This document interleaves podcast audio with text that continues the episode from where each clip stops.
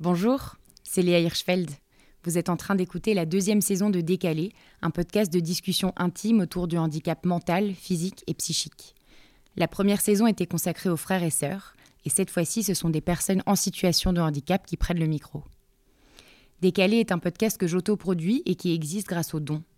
Pour m'aider à proposer une source de connaissances indispensable pour que nos sociétés répondent avec justesse aux besoins des personnes en situation de handicap, des proches, des professionnels concernés, mais aussi des autres qui manquent d'outils pour s'impliquer, je vous donne rendez-vous sur décalépodcast.com dans la rubrique Soutenir. Je vous donne aussi rendez-vous sur Instagram et Facebook pour en savoir plus sur le projet, témoigner et discuter. Merci pour votre soutien. N'oubliez pas de mettre une note au podcast sur votre plateforme d'écoute. Et à très bientôt. Bonne écoute.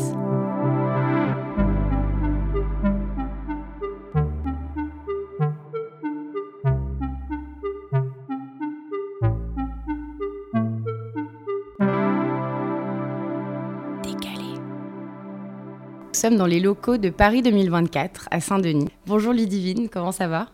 Bonjour Léa, ça va très bien, merci. Et je suis très heureuse de t'accueillir aujourd'hui dans nos locaux.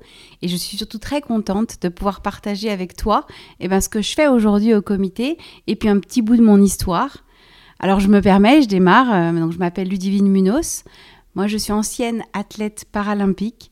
Euh, j'ai participé à trois Jeux paralympiques. Ça date un petit peu, mais pour moi ça reste des moments emblématiques. Donc en 1996 j'étais à Atlanta j'ai ramené cinq médailles, dont une en or. En 2000, j'étais en Australie aux Jeux paralympiques de Sydney, où j'ai pu ramener trois médailles, une de chaque couleur. Et enfin, j'ai terminé ma carrière en 2004 à Athènes, avec encore des médailles, quatre, dont toujours cette fameuse médaille d'or, hein, qui reste un moment incroyable. Et en parallèle de ces compétitions paralympiques, j'ai aussi fait quelques championnats d'Europe et championnats du monde où j'ai remporté six titres de championne du monde sur ma carrière et 22 titres de championne d'Europe. Donc voilà un petit résumé de la carrière sportive. C'est une sacrée carrière. Comment est-ce qu'elle a commencé, cette carrière? Alors cette carrière, elle a commencé alors en CE2, on apprend tous à nager à l'école, on mhm. essaye. Euh, mes parents ont rapidement, donc moi je suis handicapée de naissance, je n'ai pas de bras droit et pas de jambe droite, je suis née comme ça. Donc rapidement, le premier besoin, c'était de me faire marcher et de me permettre d'aller à l'école. Euh, une fois cette étape franchie, comme tout enfant, je faisais du sport, je m'amusais avec les copains, j'avais une vie tout à fait normale. Et donc, je pratiquais l'activité physique en primaire avec les autres. J'ai appris à nager, comme les enfants de CP, CE1, CE2, et on s'est vite rendu compte que pour chaque activité sportive, il fallait réfléchir à comment moi, à une main et une jambe, eh ben, je pouvais l'appréhender. Donc régulièrement, mes parents prenaient le temps de me faire prendre un ou deux cours particuliers pour qu'on essaye de se projeter avec quelqu'un qui a la compétence du sport pour que j'arrive à le pratiquer au mieux. Mhm. Donc j'ai appris à nager avec un professeur particulier vers le CE2. Et arrivé en sixième, c'était plus compliqué. On s'est rendu compte que chaque séance sportive commençait par euh, de l'échauffement, 20 minutes, de la course pédestre, des choses qui devenaient plus difficilement accessibles pour moi. Parce qu'avec mon handicap de naissance, je suis appareillée, je marche. Je marche euh, avec difficulté et du coup la course à pied pour moi est vraiment euh, plutôt source de douleur. Et tu étais appareillée déjà enfant Oui, j'ai été appareillée euh, à peu près 8, 12 mois et j'ai marché à 18 mois. L'idée, c'était aussi que la prothèse, elle s'adapte à moi et moi, je m'adapte à la prothèse pour qu'elle fasse partie de moi et que je puisse marcher normalement, c'est-à-dire avec euh, bien-être. C'est le mhm. cas, aujourd'hui, je marche euh, sur des courtes distances sans douleur. Et donc, l'activité sportive en sixième devenait compliquée. Et surtout, il y avait des réflexes médicaux qui disent, ben, dès qu'on ne peut pas faire, on, dispense les enfants de sport. Sauf que aujourd'hui, avec du recul, ce serait surtout pas le geste à faire, mais c'était comme ça. Et donc, on a cherché une façon pour moi de m'exprimer dans le sport. Et c'est comme ça que grâce à mon prothésiste, la personne qui fait les prothèses de jambes, me dit, mais il faut aller voir Handisport, qui est une fédération qui fait du sport pour personnes handicapées. Parce que toi, tu avais déjà le goût de. Tu avais envie de passer du temps dans le bassin, tu avais envie de, passer du temps euh, en cours de sport, c'était déjà une passion? J'avais envie de passer du temps dans l'eau. C'est une certitude. Mhm. Dans l'eau, j'ai pas de prothèse, je me sens super bien, je flotte super bien. Et donc, on a fait une journée porte ouverte, découverte de la natation handisport. Et là, j'ai eu la chance, du coup, de croiser un entraîneur mhm. qui a trouvé que mes qualités déjà dans l'eau étaient très intéressantes et qu'on pourrait pourquoi pas essayer des choses ensemble. C'est quoi, par exemple, ces qualités? Comment est-ce qu'on note euh, des qualités pour un, pour un nageur? On parle beaucoup de flottabilité pour les qualités d'un nageur. Et effectivement, je flotte très bien. Mhm. Et souvent, je m'amuse à faire le test et l'exercice avec les enfants Donc vous, on se met en position du fœtus, on vide ses poumons et on regarde sous l'eau comment son corps se comporte. Il y a des gens qui coulent et il y a des gens qui flottent. Moi je flotte. je flotte super facilement et du coup ça déjà, je, ne lutte pas du tout dans l'eau pour rester à la surface, bien au contraire. Donc c'est déjà une, capacité qui est innée en mhm. soi et après il suffit de mettre les bons mouvements avec les bons appuis et très vite ça m'a emmené à mes premiers championnats de France, ma première médaille mes premiers championnats d'Europe, ma première médaille. Et forcément, de médaille en médaille, on en veut toujours plus et on a envie d'aller toujours plus haut. Et ça, c'était dès l'adolescence? Dès l'adolescence, où à 11 ans, j'ai commencé à m'entraîner plusieurs fois par semaine. Et à chaque compétition franchie, à chaque étape réussie, eh ben, on augmentait la quantité d'entraînement mhm. pour arriver dans mes dernières années à deux entraînements par jour pour préparer les Jeux d'Athènes plus la musculation, plus le kiné. Donc c'était, euh, je dis, un peu un temps plein euh, pour arriver à la meilleure performance sur mes derniers jeux à 24 ans. Ok. Et comment ça se passait pour euh, la scolarisation à côté? Tu avais des horaires aménagés ou... Alors, il est, faut, bien avoir en tête que quand moi je suis scolarisée, que je passe le bac en 1998, j'ai un IUT en 2000 et je sors avec un, Master 2 en 2003. Donc, tout le, le handisport, la pratique parasportive n'est pas encore reconnue à un niveau où on propose un aménagement facile des études. Donc je n'ai jamais bénéficié d'aménagement d'études, donc ça m'a demandé de jongler en permanence entre mes capacités scolaires, qui n'étaient pas toujours faciles, euh, plus l'entraînement. Je dis que j'avais un petit peu fait un choix de vie, un choix de mhm. vie entre je renonce à tout, sauf au sport et à l'école. Et j'ai renoncé à beaucoup de moments de convivialité, beaucoup de fêtes, beaucoup de choses importantes. Mais les objectifs étaient tellement forts, tellement grandioses quand ils étaient vécus, qu'au contraire, moi j'ai toujours vécu ça comme euh, un choix personnel, euh, qui n'a pas toujours été facile. Souvent, je m'endormais sur mes cours de mathématiques le soir à 22h. J'imagine. J'arrivais des fois en DM de maths le lendemain matin en pleurant, en me disant Mais je ne comprends pas ce qu'on me demande parce que j'étais tellement fatiguée que je me suis endormie. Et surtout, j'arrivais plus, avec la fatigue physique, des fois, à comprendre mes leçons. Mais je me suis accrochée, je me suis fait aider de tout mon entourage et ça m'a permis d'aller jusqu'au bout et donc un master 2. Tu dis que finalement, tu as dû faire une croix sur une vie sociale, en tout cas pendant une période donnée, pendant cette période de, gros challenge. Comment tu l'as vécu? Est-ce que du coup, tu as pu pallier avec la famille? Comment, comment ça se passe? C'est les années adolescentes, c'est intense. Ah, les années adolescentes, c'est très intense. Et hum, ce qui était surtout important pour moi, c'était de me construire en tant que personne en situation de handicap mhm. pour accéder à une vie qui, pour moi, semblait normale j'avais vraiment une leitmotiv très important et je le dis souvent aujourd'hui et j'aime beaucoup parler de mon histoire parce que ça me permet aussi de franchir les étapes et de me mhm. dire à quel moment donné j'ai avancé dans ma construction personnelle. Et j'ai vraiment avancé parce que hum, les gens se retournaient dans la rue, surtout que quand on fait de la natation, on a l'habitude de ne pas se cacher puisqu'on est en maillot de bain à la piscine. Donc euh, dans mes tenues vestimentaires, je portais des shorts, des débardeurs. Donc à aucun moment donné, j'ai cherché à cacher mon handicap par ma tenue vestimentaire. Donc les gens se retournaient dans la rue quand ils me croisaient les enfants, les adultes. Les gens étaient intrigués par ce handicap, l'absence d'un bras, la prothèse de jambe. Euh, les gens souvent ne se montraient pas encore et moi je le faisais. Et donc régulièrement, les gens se retournaient et parlaient entre eux de mon handicap. Et ça, c'était difficile à vivre quand on est adolescente. Donc moi, j'avais qu'une envie, c'était que plus tard, on parle un petit peu de moi dans la presse locale et que les gens dans ma rue dans mon quartier, dans ma ville, se retournent en disant Maman, c'est la demoiselle, c'est la dame qui est allée aux Jeux paralympiques. C'est la dame qu'on a vue dans le journal hier, c'est la dame euh, qu'on a attendue à l'aéroport en rentrant des Jeux paralympiques de Sydney ou d'Athènes. Et ça, j'ai le sentiment vraiment de l'avoir obtenu. Donc tout ça a comblé finalement l'absence de temps euh, mhm. pour aller vivre socialement à côté. Alors j'avais une vie sociale à l'école, hein, j'avais des copines, j'avais un entourage, donc j'ai jamais souffert du tout. J'ai fait des choix de dire bah non, euh, ce soir je vais bien à la fête avec vous, mais je vais rentrer à 10h30 parce que j'ai besoin de dormir avant minuit, j'ai besoin de me reposer, j'ai une compétition importante dans 15 jours. C'était des choix que je faisais toute seule. Comment ça se passait à la maison? Est-ce que tes parents t'ont beaucoup coaché? C'était tes managers? On imagine toujours cette famille où tout le monde est voilà quoi, organisé un petit peu autour de, de l'athlète. Je ne sais pas si c'est vrai. Alors j'ai été coachée dans ma vie de petite fille. Mmh. J'ai été coachée dans ma vie de on ne t'empêchera pas de faire quelque chose, bien au contraire, on va t'accompagner pour tout essayer grâce à mes parents et à, leur envie de me faire tester tout ce que j'avais envie de tester, et eh ben je fais du ski, je fais du patin à glace, je fais du vélo, je fais du roller. Ils m'ont toujours accompagné dans toutes les activités qu'une petite fille a envie de faire au quotidien. Ça, c'est déjà magique. Parce qu'à aucun moment donné, on s'est dit, c'est pas possible, on le fera pas. Non, on a plutôt cherché comment le faire avec une solution d'aide, pourquoi pas, euh, pour pouvoir franchir ces différentes étapes et faire du ski, par exemple. Mhm.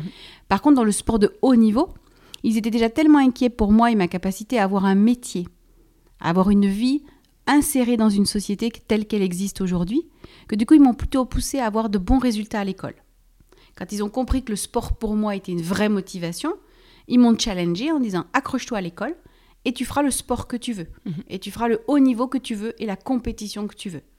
Donc c'était un peu un défi de mener les deux en parallèle parce qu'ils ont raison. J'aurais pas pu à l'époque vivre financièrement du sport de haut niveau, ce qui n'est pas le cas aujourd'hui. C'est possible aujourd'hui avec beaucoup d'accompagnement, mais c'est envisageable. Mais ce n'était pas envisageable quand moi je nageais. On gagne de l'argent en étant sponsorisé et avec les prix qu'on obtient, les médailles, mais avant ça marchait comment? Déjà, là, il y a des, beaucoup de choses qui ont évolué, c'est-à-dire qu'on ne peut pas dire qu'on sort euh, de son, ses résultats sportifs avec de l'argent de côté. Par contre, on est accompagné pour réussir à vivre de son sport, soit parce qu'on a été chercher des sponsors, et c'est surtout grâce à eux, soit parce qu'on rentre dans une team. Donc il y a certaines grosses entreprises et grosses infrastructures qui accompagnent des sportifs de haut niveau à s'entraîner et qui les accompagnent financièrement pour pouvoir couvrir leurs frais du quotidien et leurs frais de compétition et d'entraînement. Donc ça, ça leur permet du coup d'avancer vers leur sport sans avoir l'obligation de travailler en parallèle. Ce qui était moins le cas, parce que moins visible, on parlait beaucoup moins des Jeux paralympiques, on parlait beaucoup moins des athlètes paralympiques, on était peu connus, donc il était très difficile de trouver un sponsor. Moi, j'avais 14-15 ans quand j'ai vraiment commencé à faire des médailles, donc je ne recherchais pas le sponsoring. Et donc le sport de haut niveau était, on va dire, un- une passion en parallèle de mes études. Par contre, mes parents ont toujours été très très fiers de tout ce que j'ai fait. Ils ont toujours été là au moment clé. C'était une fierté pour moi et surtout c'est génial d'avoir ses parents au bord du bassin le jour J. Évidemment. Et mon frère, lui, il a toujours essayé aussi de me soutenir dans ma pratique sportive et d'avoir aussi sa vie d'enfant normal sans difficulté. Parce que ce qu'il faut avoir en tête, c'est quand on a un handicap, souvent ça prend beaucoup de temps aux parents, beaucoup d'énergie. Régulièrement, on devait m'emmener chez le prothésiste pour faire grandir ma prothèse en même temps que moi, la faire réparer quand elle cassait. Avec toutes mes activités parallèles, je, je cassais souvent ma prothèse. C'était aussi important de m'accompagner vers les compétitions parce qu'il n'y avait pas toujours une possibilité de me faire transporter en tant que mineur. Donc il me faisait beaucoup de kilomètres pour m'emmener à l'entraînement. J'allais une fois par semaine sur Lyon rencontrer le club handisport lyonnais euh, avec que des personnes en situation de handicap. Il m'emmenait aussi souvent en compétition au niveau national, départemental. Donc on veut plus dire que mon frère a souffert de l'absence de mes parents qui ont mis de l'énergie pour m'accompagner dans mon sport de haut niveau. Donc j'ai un bon souvenir, j'ai une belle photo de mon frère avec moi euh, au bord devant en 95 au championnat d'Europe. On est à Perpignan, c'était la première fois que j'avais une compétition en France, parce que souvent les compétitions étaient pendant l'école. Mon frère il pouvait pas rater l'école tout le temps pour venir me suivre, mais là il était là, c'était en fin de- d'été, et il était avec nous euh, pour venir observer euh, justement les résultats de sa sœur. Donc très beau souvenir ce jour-là. Vous avez combien de- d'années d'écart? On a deux ans d'écart, ce qui suppose qu'on a quand même passé beaucoup de temps ensemble. On avait la même bande de copains, on Ouais. avait euh, des amis en commun, on faisait beaucoup de choses ensemble, on jouait beaucoup de jeux de société, beaucoup de, de- je prenais beaucoup son vélo, voilà, donc on faisait beaucoup de choses ensemble. Et est-ce que tu dirais que ce handicap a potentiellement affecté vos relations de frères et sœurs? Oui, je pense. Je pense que le handicap a pu affecter parce qu'il nous a un peu éloignés par le temps que mes parents passaient avec moi. Donc lui était plutôt tout seul euh, en train de préférer faire ses devoirs ou voir ses copains. Et puis surtout par euh, euh, l'absence de comparaison qu'on pouvait avoir dans le Mhm. sport. On n'a jamais pu se suivre. Forcément, en ski, je suis beaucoup moins rapide que lui. Donc oui, le, le sport, nous, a- enfin, le- mon handicap ne nous a pas rapprochés. Est-ce que c'est quelque chose dont vous avez pu parler? Non, je prends peut-être pas assez le temps de partager avec les autres parce que moi j'ai besoin d'avancer. Mhm. je, je reste quand même un peu égoïste dans mon parcours individuel parce qu'il est un peu semé d'embûches. Donc j'ai tendance à pas trop regarder derrière, pas trop regarder à côté parce que déjà je- j'essaie de pas être un poids pour les autres. Ça c'est super important pour moi. Je veux être autonome et pouvoir me débrouiller toute seule. Alors j'accepte volontiers de l'aide de ma famille, mais je vais pas essayer d'en rajouter en demandant moi-même de l'aide. Je vais essayer d'avoir des activités qui sont totalement autonomes pour moi, pour pas que les autres soient obligés de vivre selon mes, envies, selon mes avancées, selon mon organisation personnelle. Donc j'ai tendance à avancer, déjà à ne pas être une charge pour les autres, et j'ai souvent peu de temps, je prends peu de temps pour m'arrêter et échanger justement avec le regard des autres. Alors sauf une fois, j'ai réuni euh, ma promo de maternelle. Je trouvais ça, j'avais besoin de passer par cette étape et on a fait un, dîner tous ensemble. On devait être 25 autour de la table. On a commencé à partager nos expériences. Et eux, ils ont eu besoin de me poser cette question. Me poser la question de savoir si euh, ils avaient été durs avec moi, s'ils avaient accepté mon handicap et s'ils n'avaient pas été trop euh, moqueurs ou non inclusifs. Euh, voilà, en tant qu'adulte, ils avaient besoin. Et moi, j'en ai beaucoup rigolé parce que moi, j'ai passé une enfance heureuse en primaire avec eux. Et donc, euh, je leur ai répondu que non, au contraire, si j'étais là avec eux ce soir et si j'avais eu envie de réunir tout le monde, c'est bien que j'étais heureuse de ces années avec eux et que j'avais des très bons souvenirs. Pourquoi est-ce que tu penses que tu as eu besoin de retourner au, au début? Ah, c'est une période de vie. Il y a des moments dans la vie où on fait des grands changements personnels. Ça devait être un petit peu avant que je décide de partir sur Paris, pour Paris 2024 avec ma famille. Et donc c'est le moment où on se dit, mais finalement, je vais où? Qu'est-ce que j'ai fait jusqu'à présent? Et quel est le virage que j'ai envie de prendre ou pas? Et puis, euh, un décès important, euh, un papa d'un de, de, mes amis très proches, qui m'a fait me dire aussi que la vie était courte et que la vie n'était pas toujours facile et que c'était important de regarder un petit peu autour de soi qui pouvait y avoir. Absolument. Et aujourd'hui, donc il y a eu ce gros déménagement. Qu'est-ce que tu fais maintenant ici? Alors, je le dis souvent, on, est on fait une parenthèse à Paris qui va être courte et qui va justement se terminer après les Jeux paralympiques de 2024. Et aujourd'hui, je rejoint Paris 2024 parce que je suis certaine qu'au-delà de l'organisation pure d'une compétition exceptionnelle, qui sera extraordinaire puisque le concept est magnifique, pour la première fois, on organise en France les Jeux paralympiques d'été avec la même ambition que les Jeux olympiques les mêmes sites, le même projet. Chaque personne qui travaille sur la partie olympique, elle va travailler sur la partie paralympique pour garantir que tout soit équivalent. Et en plus, au-delà de ce projet vraiment de la compétition pure auquel moi je participe en tant que responsable de l'intégration paralympique, je suis certaine que ça va donner des déclics à la société française, à tous les Français, voire même tous les Européens, voire même d'autres personnes dans le monde qui viendront voir les Jeux olympiques et paralympiques en France. Ça va contribuer au changement de regard sur le handicap et à l'inclusion de la société en France et autour. Et c'est pour cette raison qu'on a fait une si grande parenthèse de vie en famille, parce que ça va au-delà d'une simple compétition. Est-ce qu'il y a des points qui sont plus difficiles? Moi, la surprise, c'était plutôt de me dire que hum, on, a, fait des études aussi pour comprendre comment les gens regardent les sports paralympiques. Et dans ces résultats d'études, il a fallu comprendre aussi que le public, souvent, avait un peu de mal à regarder euh, les émissions sur le handicap parce que ça renvoie à l'idée qu'on n'est pas invincible. Ça renvoie à l'idée que demain, on peut avoir un accident de voiture et se retrouver en situation de handicap. Et ça, tout le monde n'est pas prêt à le voir. Et ça, moi, j'avais pas encore bien mesuré que finalement, les gens avaient peur d'être potentiellement en situation de handicap à cause d'un accident et que du coup avaient plus de mal à regarder la dimension paralympique. Donc nous, on cherche justement à accompagner les histoires magiques, les histoires magnifiques. J'ai fait énormément de choses dans ma vie. J'ai la chance d'avoir, grâce aux Jeux paralympiques, grâce à la compétition de haut niveau, d'avoir fait des choses extraordinaires, d'être prête à partager tout ce que je vis parce que je suis heureuse dans tout ce que j'ai pu accomplir. Donc c'est le côté vraiment euh, réalisation de soi-même qu'on a envie de mettre en valeur mhm. et de l'histoire des athlètes paralympiques qui sont passionnés de ce qu'ils font, qui s'entraînent autant que des athlètes olympiques. Et c'est ça qu'on a envie de partager avec le public et c'est ça qu'on a envie de donner comme regard. Et sur un point de vue un petit peu plus technique, comment est-ce qu'on aménage un site? Comment est-ce qu'on aménage Paris? Donc on fait déjà un état des lieux pour voir comment, euh, comment le site est conçu. Et ensuite on réfléchit à comment vont être organisées les compétitions. Les athlètes ne vont pas croiser le public. Mhm. Il y a un chemin pour les athlètes et un chemin pour les spectateurs.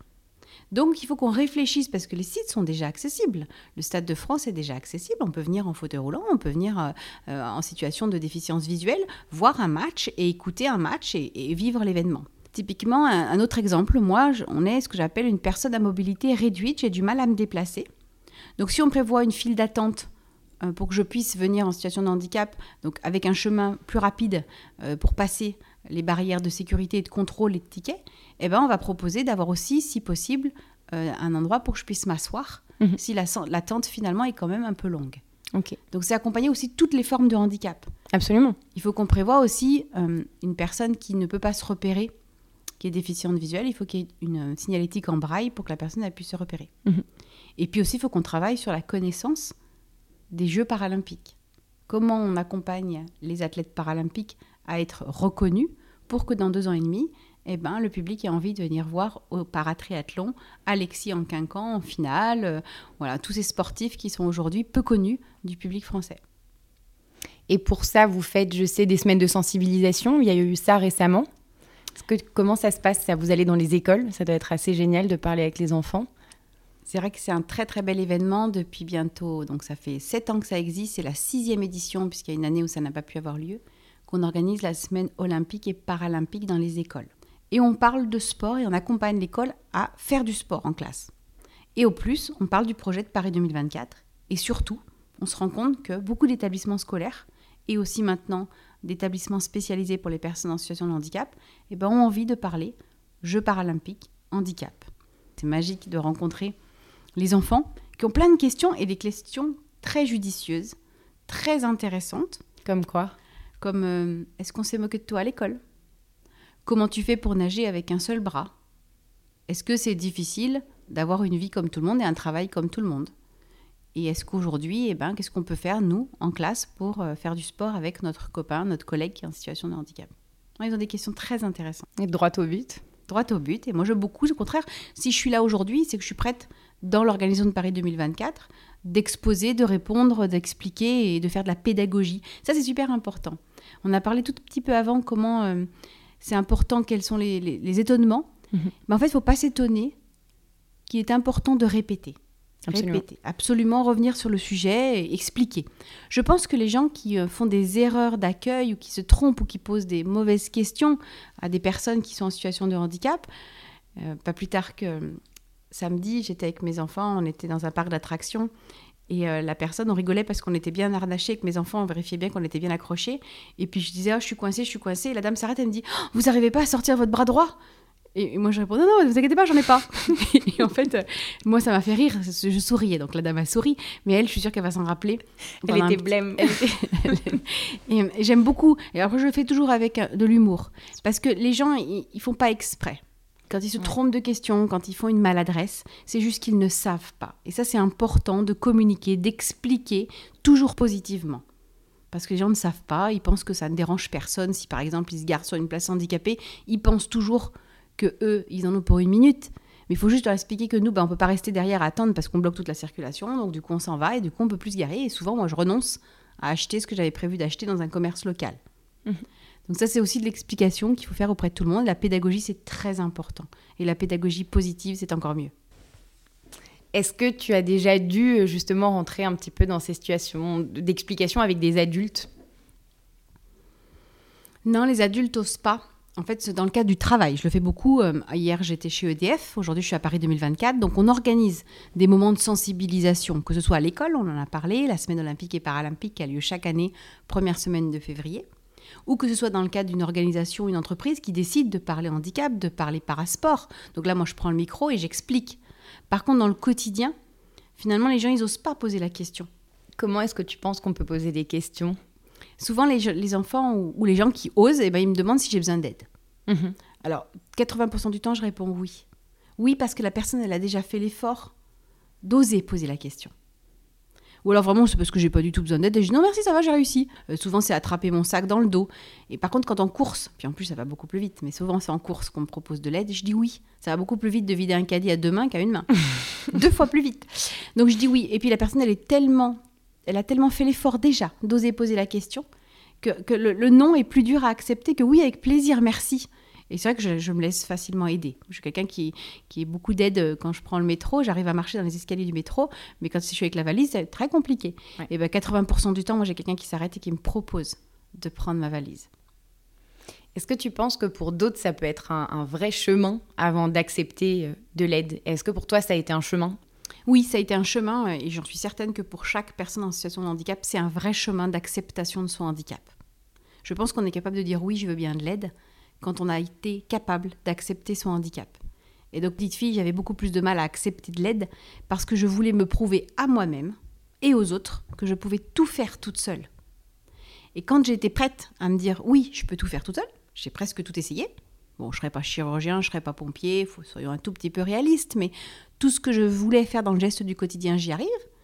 Quand j'ai été compris que je pouvais le faire, et ben, du coup, j'ai compris aussi que c'était plus rapide souvent de se faire aider. Mhm. Et donc, j'accepte. pour éviter de me faire mal, pour éviter de me fatiguer, eh ben, j'accepte de l'aide.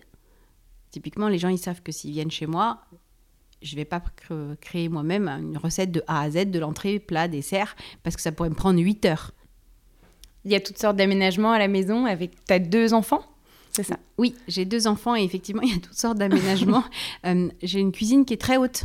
Parce que comme j'ai pas de bras droit, j'ai tendance, j'ai un tout petit bras, on appelle ça un petit mognon. Je m'aide à tenir euh, les choses avec. Du coup, je me baisse en avant pour le tenir. Donc, j'ai fait remonter la cuisine, le plan de travail plus haut pour pouvoir tenir les choses euh, à hauteur plus facile sans me faire mal au dos. Euh, il est interdit chez moi de laisser traîner un sac par terre mmh. parce que je n'enjambe rien. Si je commence à enjamber les choses et que je me prends le pied dans le sac, il est interdit aussi. On n'a pas beaucoup de tapis ou les peu de tapis qu'on a, ils sont antidérapants pour être sûr que je me prenne pas les pieds dedans. Mhm. Et mes enfants savent que c'est pas moi qui me baisse pour ramasser leurs affaires. C'est eux qui se baissent pour ramasser leurs affaires. Donc oui, un peu d'aménagement. Ah oui, oui, une, chose importante. Il est interdit chez moi d'accrocher la poire de douche en haut de la baignoire. Parce que sinon, moi, une fois que je suis assise dans la baignoire, je l'attrape plus et, et, sur une jambe, remonter sur une jambe pour attraper quelque chose dans un contexte glissant, c'est super dangereux. Ça l'est. Donc quand on est en vacances, je rappelle bien à tout le monde, vous oubliez pas, c'est une douche, mais il faut toujours décrocher la poire pour maman. voilà, des, des, gestes comme ça du quotidien, euh, ils connaissent. Et tes enfants donc ont grandi avec, euh, avec le handicap à la maison. Est-ce que c'est un mot qu'ils emploient? Est-ce qu'ils sont conscients de cette notion de handicap, pas handicap? Comment ils se positionnent par rapport à ça? Alors, il y a des jours, ils sont vraiment pas conscients, surtout quand ils laissent traîner quelque chose par terre, ou quand je vois qu'ils passent à côté d'un objet qui est à eux, hein, qui est tombé et qu'ils ne vont pas le ramasser. Donc, ils oublient. Globalement, ils sont très attentifs aux gens qui sont en situation de handicap, qui traversent notre vie. On a plein d'amis en situation de handicap. Ils ont des réflexes. Euh, si c'est une personne qui ne voit pas, et eh ben, ils ont l'habitude d'aller le chercher, de la ramener jusqu'à la maison en lui disant attention, c'est un poteau. Et des fois, ils arrivent à la maison en disant oups, j'avais oublié la barrière qui dépassait maman, je suis désolée. Ils se sont pas écartés assez du chemin et voilà, notre ami s'est pris le poteau. Mais, mais c'était tout doucement, donc ça s'est bien passé. mais, donc, mais ils ont conscience euh, qu'il est important euh, d'aider les autres dans leur quotidien. Donc ils ont vraiment la, la notion du handicap. Ils n'utilisent pas le mot, peut-être qu'on met pas assez des mots sur les choses. Par contre, euh, oui, ils ont été très, euh, ils sont très sollicités par leur entourage. Mhm. Et c'est ça qui est difficile pour moi. C'est finalement dès qu'on se retrouve en collectivité, euh, dans un parc d'attractions, dans un, à la plage, et eh ben les autres enfants, ils viennent pas me voir moi pour me poser la question sur mon handicap, ils vont voir mes enfants. Et ça, moi, je trouve par contre que ce n'est pas leur rôle. Donc souvent, j'hésite pas à venir avec bienveillance, sourire, et je me présente, je discute, je dis bah, moi je suis la maman de Benjamin, j'ai fait les jeux, j'ai pas de bras, voilà, j'explique. Comme ça, je leur évite toute cette explication. Et du coup, je vais beaucoup à l'école. J'hésite pas à venir à l'école et j'ai fait dans leur école la semaine olympique et paralympique.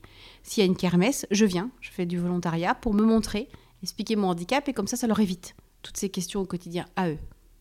Pour moi, c'est pas leur rôle. C'est pas à eux d'expliquer mon handicap et mes galères. C'est à moi. Moi, je suis sœur, par exemple, d'un jeune homme qui a un handicap mental.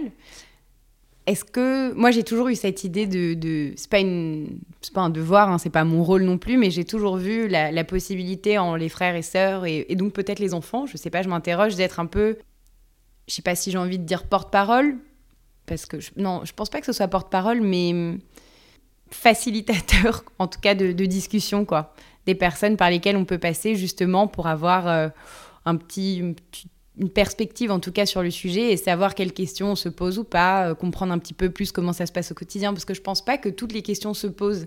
Je pense qu'il y a souvent une espèce de curiosité malsaine parfois de la part de personnes qui n'ont pas de handicap envers des personnes qui ont des handicaps. Ils veulent tout savoir. Ils veulent comprendre un petit peu chaque processus, comment, pourquoi, etc. C'est hyper intime. C'est évidemment pas l'affaire de tous euh, de connaître tous les détails de la vie de chacun. Et je me dis que parfois, en tout cas, frères et sœurs, on peut être euh, ce, ce, ce, ce, lien, en fait. Finalement, je comprends complètement la situation où il est important d'accompagner quelqu'un qui a un handicap mental parce que souvent il ne peut pas le faire lui-même. Mmh. Expliquer sa propre situation, ses propres limites et son propre regard sur lui-même pour accompagner les questions des autres. Alors que moi, c'est différent. Avec mon handicap physique, et en plus, je suis souvent été porte-parole, j'aime bien m'exprimer, je, je, prends beaucoup de place, je parle beaucoup. Donc souvent, c'est moi qui fais la porte-parole. Mmh. J'ai pas eu besoin d'avoir autour de moi des gens qui le faisaient à ma place. Et puis surtout, je trouve que c'est déplacé de déranger les autres, mon entourage. Donc c'est pour ça que moi, je suis toujours venue moi-même remplacer la personne qui voulait essayer de répondre aux questions.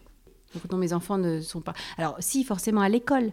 À l'école, si jamais on parle de sport paralympique et que je suis pas là, ou euh, on parle de pratique en situation de handicap, mes enfants savent comment réagir. Donc ils vont lever la main et ils vont vouloir partager leur expérience. Ils ont quand même des réflexes. Avant de me demander euh, d'ouvrir quelque chose, ils essayent d'abord eux-mêmes. Ils réfléchissent toujours d'abord comment ils peuvent faire eux-mêmes avant de me déranger. Parce que finalement, attacher un lacet, j'y arrive très bien. Je fais encore leur, leur lacet si besoin, si on n'a pas le temps. Mais quand même, ils savent que eux, ils pourraient demain le faire plus facilement que moi. Ça paraît un peu logique des fois. Tu, ça fait plusieurs fois que tu dis ne pas déranger. Qu'est-ce qui dérange, à ton avis? C'est plutôt, euh, je, c'est pas la faute des autres, ni de ma famille, ni de mon frère, ni de mes parents, ni de mon mari, ni de mes enfants. C'est moi, je suis en situation de handicap. Ce qui veut dire que je peux pas attendre d'eux qui passent leur temps à compenser mon handicap. Donc moi, je n'attends pas des autres que les autres compensent. Mais c'est une démarche personnelle, c'est très personnel. Et je sais que tous les gens en situation de handicap n'ont pas cette démarche-là. Mmh. Il y a des choses que je ne peux pas faire. Je préfère dire, bah, je ne peux pas faire euh, courir, je ne peux pas euh, faire une randonnée de 4 km. Donc souvent, euh, c'est marrant, j'ai des amis de mes enfants, ils ont souvent emmené mes enfants en randonnée. Ils m'ont jamais in- incité à venir. Ils m'ont toujours dit si tu veux, on emmène tes enfants marcher en montagne. Oh oui, avec plaisir. Parce que moi, je le ferai jamais. Donc je dis vous inquiétez pas, s'ils râlent un peu, ils n'ont pas l'habitude. Donc c'est avec plaisir. Et en, en échange, eh ben, moi, j'ai invité les enfants à la piscine. Moi, j'ai souvent emmené beaucoup d'enfants avec les miens à la piscine. C'est un échange de bons procédés en fonction de mes capacités. Et quand tu, quand tu fais ces prises de parole, sur quel point est-ce que tu aimes euh, insister? J'insiste beaucoup sur il n'y a jamais de mauvaises questions. N'hésitez surtout pas à les poser à la personne concernée si vous sentez que c'est possible. Ou à moi, en Paris 2024, si en tant que manager, par exemple, vous accueillez des gens en situation de handicap dans votre équipe, vous n'avez pas toujours les bonnes réponses aux questions, mais n'hésitez pas à demander. Alors l'équipe RH est là pour ça, mais moi aussi, je veux bien discuter. J'ai eu quelques déjeuners avec des managers pour échanger sur, euh, sur les, les difficultés du handicap. C'est difficile de comprendre qu'une personne qui est déficiente visuelle, elle a son logiciel pour travailler sur son ordinateur, tout se passe bien. Mais en fait, pour elle, un tableau Excel, c'est une catastrophe. Même si elle fera tous les efforts du monde pour le simplifier et se l'approprier, c'est pas l'outil premier pour travailler. Alors qu'il y a des métiers où on travaille qu'avec du tableau Excel. Mhm. C'est des exemples que les gens ne connaissent pas forcément. Donc moi, j'hésite pas à les partager. Et surtout, j'essaie vraiment de sensibiliser les gens à l'attitude positive. Ça, c'est- pour moi, c'est super important. Jamais on me verra crier sur quelqu'un qui est garé sur une place handicapée. Je préfère faire de la pédagogie et demander gentiment. Et je demande toujours, hein, moi j'hésite pas à dire Excusez-moi monsieur, je sais que vous n'en avez pas pour longtemps, mais moi j'ai vraiment besoin de la place. Moi aussi j'en ai pas pour longtemps, sauf que la place elle est réservée pour personnes handicapées. Et les gens ils s'en vont. Et je Ouais. me gare. Et j'hésite pas et ça marche. Donc voilà, ça c'est super important. Attitude positive. C'est super important, c'est vrai. Parce que c'est vrai qu'il y a aussi beaucoup de, d'épisodes qui peuvent être dépressifs. Enfin, ça, ça arrive beaucoup quoi, quand on fait face à, à des, à certains empêchements. Est-ce que c'est quelque chose que tu as traversé, toi? Non, j'ai, alors, je ne sais pas pourquoi, je peux pas l'expliquer. Mhm. Il m'est arrivé trois jours dans ma vie. Trois jours dans ma vie où, où mon corps il a dit stop. Trois fois où un matin j'ai dû appeler en disant je peux pas me lever aujourd'hui. Trois fois où j'ai dit à ma famille juste aujourd'hui vous m'oubliez. Oubliez maman. Maman va rester une journée couchée. Un peu plus de 40 ans, ça va. Je trouve que ça va. Ça va. mais, je, mais je me rappelle comme si c'était hier. Parce que c'est des jours où j'ai pas pu. Il y avait, il y avait forcément c'était une journée qui était très dure. Hein, C'est un jour où l'exemple c'était une fois il fallait que je fasse un séminaire à Alpexpo. Je devais pas marcher là-bas. Il fallait juste que j'y aille et que je sois à un salon de recrutement parmi d'autres collègues on venait recruter. Il y avait forcément des personnes en situation de handicap et j'étais là pour représenter le handicap et, représenter l'embauche. Et je savais qu'il fallait que je traverse l'intégralité du hall en plus d'une période difficile physiquement. Et ben, ce jour-là, mon corps n'a pas répondu à mon cerveau, ou mon cerveau n'a pas voulu dicter. C'est ce jour où, voilà. Ou au jour aussi où il y a eu de la neige. J'étais enceinte, il fallait que j'aille dans Lyon, j'étais à l'extérieur de Lyon, il neigeait. Là, c'était trop pour moi. Je n'avais pas envie de me mettre en danger. Là, j'ai dit stop. J'arrête, je reste chez moi. Voilà. Donc, des, voilà, il m'est arrivé deux, trois fois de dire stop. Ce jour-là, je ne pourrais pas répondre à mes obligations et je m'en excuse parce que mon handicap est trop. Et forcément, j'ai pas le moral quand je fais ça. Je culpabilise, euh, voilà. C'est les seuls jours, mais après, moi, je- j'ai la chance de me reconstruire très vite. Que ce soit une plaie, c'est important, les plaies dans notre quotidien, les blessures dans les prothèses, c'est important. On en parlait l'autre jour avec euh, des collègues en situation de handicap et, et ça fait partie de notre quotidien. Donc, comment je me reconstruis face à une plaie, face à une blessure, comment je, m'accompagne? Et j'ai la chance d'avoir un corps et un esprit qui se ressourcent très très vite. En une nuit, c'est reparti. Mais c'est pas donné à tout le monde, donc je comprends complètement qu'il y a des jours. euh, notre handicap nécessite un accompagnement. Alors, pas, on n'est pas tous au même niveau de handicap. On n'a pas tous le même besoin. On n'a pas tous les mêmes démarches administratives à réaliser. Il y a beaucoup, beaucoup de papiers, beaucoup de choses à, à remplir, beaucoup de prothèses à réparer, à changer. Tout ça, ça prend du temps. En plus du quotidien de tout le monde, c'est-à-dire une famille, du sport, des enfants, un foyer, les courses, tout ça, ça s'additionne. Et il y a des fois, je peux comprendre que les gens en ont marre et sont fatigués de franchir toutes ces étapes. Mhm. Sauf qu'on n'a pas le choix. Si on veut continuer à avancer, moi je regarde pas beaucoup derrière, c'est un tort, hein. je regarde beaucoup devant, en me disant, bon, jusqu'à aujourd'hui j'ai une super belle vie, comment je peux continuer à la rendre belle, tout en l'adaptant avec mon vieillissement, avec mes capacités physiques, avec mon entraînement, parce qu'en ce moment j'ai repris la natation, pour arriver à continuer à avancer le plus loin possible. Tu as évoqué tout à l'heure la question de danger quand tu voulais euh, aller dans Lyon faire une course. La ville, j'imagine que c'est pas toujours très facile de la, de la naviguer quand on est à mobilité réduite. Comment est-ce que tu l'appréhendes, toi? Aujourd'hui, par exemple, vivre à Paris, je pense que tu étais plus à la campagne avant. Comment est-ce que tu appréhendes, toi, les, zones rurales, zones urbaines, euh, déplacements? C'est un vrai défi de changer d'environnement de vie, parce qu'il faut retrouver ses habitudes, et pour moi c'est un vrai défi de relever la vie à Paris. quelque temps, parce qu'elle pourra être que temporaire. Elle pourrait être que temporaire parce qu'elle est dure pour moi, physiquement, parce qu'en fait, on n'a pas le réflexe. Alors moi, je, je, fonctionnais beaucoup en voiture en campagne. Tous les jours, je, je faisais des allers-retours euh, avec ma voiture. Donc, je marchais très peu. Mmh. Je préférais faire du vélo, qui me fait pas mal, et puis euh, nager, qui me fait pas mal non plus. Et effectivement, le défi de Paris, c'était d'organiser ma vie de famille et ma vie professionnelle autour euh, d'un environnement qui n'est pas toujours facile pour moi. Donc oui, ça, c'est source de douleur. Du coup, j'ai repris l'entraînement en natation pour euh, muscler encore plus mon corps parce que plus on est musclé, plus on peut faire des choses. Mmh. Ça, c'est une certitude. Donc j'ai bien repris, je nage deux fois par semaine pour être sûr de redonner encore plus de musculature pour qu'il souffre moins des marches dans Paris. Deuxième étape, faire attention à ce qu'on mange parce que le poids est aussi source de difficultés physiques, ça c'est très important. Et troisième étape, c'est organiser son quotidien. Jamais je vais faire deux choses dans la même journée qui nécessitent deux déplacements sans en faire un en taxi ou en, solution de mobilité parisienne comme le PAM, hein, qui marche très très mhm. bien. Moi, je, suis une utilisatrice du PAM et je l'apprécie beaucoup. Donc, et puis surtout, dire stop, je fais deux sorties, j'en fais pas trois ou j'en fais qu'une. Voilà, je fais des compromis. Quand j'ai une semaine trop chargée, comme pour la semaine olympique et paralympique, j'ai pas hésité à répartir sur deux semaines. Ok. Et à savoir dire non. Il y a vraiment une logistique, quoi, une orga de faire, quoi. Oui, parce que les escaliers, pour moi, c'est mon, voilà, mon point noir, c'est les escaliers. Mhm. Ce sont les escaliers. Et, donc, je me fais un petit peu aider par euh, soit je prends un taxi, soit je prends un PAM, si j'arrive à bien organiser mon trajet avant. Voilà, je fais des compromis pour que la solution, elle soit mixte et qu'elle me permette de tenir. Et puis, on sait qu'à Paris 2024, on a des locaux qui sont hyper accessibles. Et là, on est en train de finaliser une solution pour qu'en interne au bâtiment, euh, j'ai plus à marcher. Ok. Alors on va m'accompagner, euh, c'est en train de se terminer pour que je puisse avoir euh, une mobilité électrique dans le bâtiment. Ça c'est génial. Parce que là c'est vrai que vos locaux sont assez... Euh, bon, on, le, on ne le voit pas parce qu'on est en podcast, mais c'est colossal, c'est très très grand. C'était pour ça que la place de l'équipe a été aussi regardée par rapport à ma mobilité. Mhm. Et puis là, on est en train de clairement d'acheter une solution qui me permette de, de me déplacer. Et mhm. autour de mon quartier, j'ai effectivement aussi une solution euh, pour pouvoir adapter, que j'ai mis des journées à trouver, mais j'ai trouvé. Et donc, euh, je fais tout mon petit quartier avec euh, une trottinette électrique, avec plusieurs roues assises, et je suis assise. Trop bien. Voilà, je vais pas hein, comme une mamie sur un trottoir, mais ça me va très bien. Ça me permet de faire les courses. Tu me disais que tu pouvais accéder au métro, etc. Oui, oui moi je peux aller dans le métro. J'aime bien le bus. Hein. J'adore le bus parce que le bus, il m'évite de descendre dans l'escalier. Donc pareil, c'est des compromis. Mhm. Je sais quand je regarde toujours le trajet en bus, je regarde le trajet en métro, je compare parce que des fois, il faut un petit peu plus de temps. Donc des fois j'ai pas le temps parce que je me lève pas très tôt ou parce que j'ai emmené les enfants. Enfin voilà. Et euh, je fais aussi des compromis avec le bus. À chaque fois qu'on fait quelque chose, on regarde les solutions. Là ce soir on a un spectacle, on a une sortie. Mon mari m'attend sortie du métro avec le fauteuil. Et je m'assois parce qu'il y a tout un hall à traverser, c'est un grand, euh, c'est une salle d'expo qui est très grande. Et ben on a un fauteuil à la maison et il m'attend avec le fauteuil à la sortie du métro à une heure précise. Je m'assois dans le fauteuil et comme ça on passe la soirée assise et je rentre jusqu'à la maison avec le fauteuil. C'est un compromis pour être sûr que je serai tous les jours au travail il y a aussi le télétravail qui a été pour nous, personnes en situation de handicap, une vraie solution. C'est génial. On ne culpabilise plus dans une entreprise à demander du télétravail. On n'est plus différent des autres. Le télétravail, c'est pour tout le monde. Moi, deux jours de télétravail par semaine, c'est le fonctionnement aujourd'hui à Paris 2024. Ben moi, ça change tout dans mon organisation. Ça me repose. Je sais que ces matins-là, je ne suis pas fatiguée. Et le temps de trajet, je, travaille à la place. Et c'est vrai que je ne suis pas fatiguée. Donc Et ça, c'est génial de ne plus être marginalisé. Pour moi, finalement, c'est le seul côté positif de la pandémie, c'est ça.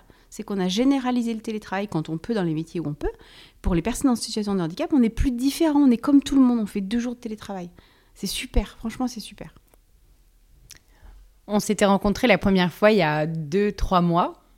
Est-ce que, après notre première rencontre ou en, anticipation de, cet enregistrement, tu t'es dit, il faut absolument que on mette le doigt sur... Euh, un sujet en particulier ou est-ce que tu avais des questions à me poser? Oui, j'avais vraiment besoin parce que j'aime beaucoup aussi réfléchir et je trouve ça génial de faire des podcasts, c'est génial de partager mon histoire. C'est un peu le moment où je fais un peu un retour sur moi-même en me disant bah, dans quelle étape j'ai réussi à avancer, à quel moment donné j'ai passé telle et telle étape? Ça, c'est super important et c'est vraiment en le partageant avec les autres euh, que je me suis mise à, finalement m'arrêter et à essayer de partager aussi avec mon entourage et puis avec euh, tous les auditeurs qui nous écoutent aujourd'hui et auditrices. C'est pour dire, euh, bah, on passe des étapes ne pas hésiter à les franchir et puis à être fier de soi-même pour toutes les étapes qu'on a passées, à se rendre compte aussi que même si moi je fais tout pour être autonome, mon, entourage m'aide au quotidien. Là, j'ai dit, mon mari m'attend à la sortie du métro, ça va lui prendre une demi-heure de plus que moi pour venir avec le fauteuil à la sortie du métro. Donc voilà, le quotidien, il est quand même entouré d'aidants. Donc surtout penser à remercier tous ces aidants. Ça, c'est super important. Et moi, mon message d'aujourd'hui, c'était vraiment cette attitude positive, que je trouve ça super important, parce qu'on ne peut pas reprocher aux gens de ne pas savoir On ne peut pas reprocher aux gens de ne pas deviner ce dont on a besoin. Donc c'était vraiment mon message d'aujourd'hui. Je suis très très contente d'avoir pu le passer. Et c'est vrai que moi je me pose toujours beaucoup de questions. Finalement, qu'est-ce qui intéresse les auditeurs euh, pour mieux comprendre le handicap, pour mieux comprendre les Jeux paralympiques, pour mieux avoir envie de venir voir ces athlètes exceptionnels qui ont franchi toutes ces étapes et qui excellent dans la performance sportive, il y a des choses qu'ils font. Moi, je, suis impressionnée quand je vois des performances sportives de personnes en situation de handicap, dans le saut en longueur, dans, dans la course, la rapidité avec laquelle ils s'approprient euh, leurs prothèses, ils ont de la technologie, et puis avec laquelle ils arrivent à courir au quotidien. Et puis la reconstruction aussi individuelle, des personnes qui ont vécu une maladie ou un accident. C'est super fort, c'est riche. Donc je serais bien intéressée à comprendre ce, que les auditeurs aimeraient connaître. Et puis surtout, moi, j'ai un message à passer en dernier, c'est dire que on peut être différent, on peut être avoir des galères physiques, euh, euh, comme j'ai dit, hein, faire cuisiner pour moi c'est une galère, et on peut être hyper heureuse. Ça c'est super important. On peut être épanoui et s'éclater dans la vie. Euh, je vais aller m'éclater au ski pendant mes vacances. on peut s'éclater dans la vie, même si on est empêché de quelque chose par un handicap. Bah, c'est pas grave. Tant pis, on fait pas ce, ce qui est empêché pour nous. C'est pas grave, on fait autre chose. Et on peut être super heureuse comme c'est important. C'est important. Merci beaucoup, Ludivine de m'avoir reçu et je suis très heureuse de, notre petite discussion, grande discussion. Moi aussi, merci beaucoup Léa, merci. au plaisir. À bientôt. Chères auditrices, chers auditeurs, merci de nous avoir écoutés. J'espère que cet épisode vous a plu, aidé, pourquoi pas un peu bousculé et surtout qu'il donnera lieu à des discussions. C'est le plus important. J'ai conscience que ces sujets réveillent des émotions fortes et qu'ils pourront déranger même les premiers concernés. Notre monde est rempli de contradictions et mon intention est que nous puissions discuter et travailler ensemble à lever le voile sur des vérités difficiles. Merci à celles et ceux qui parleront de ce podcast et le soutiendront. Je vous donne rendez-vous sur décalépodcast.com pour en apprendre plus sur le projet et pourquoi pas faire un don. Je vous donne aussi rendez-vous sur Instagram et Facebook pour discuter. C'était Léa Hirschfeld sur Décalé. À très bientôt pour les prochains épisodes. Bye Décalé.